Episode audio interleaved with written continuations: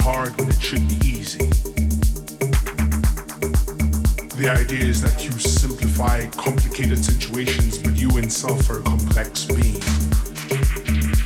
The idea is that before two months ago you didn't exist in my life. The idea is you. The idea is that I will start today with you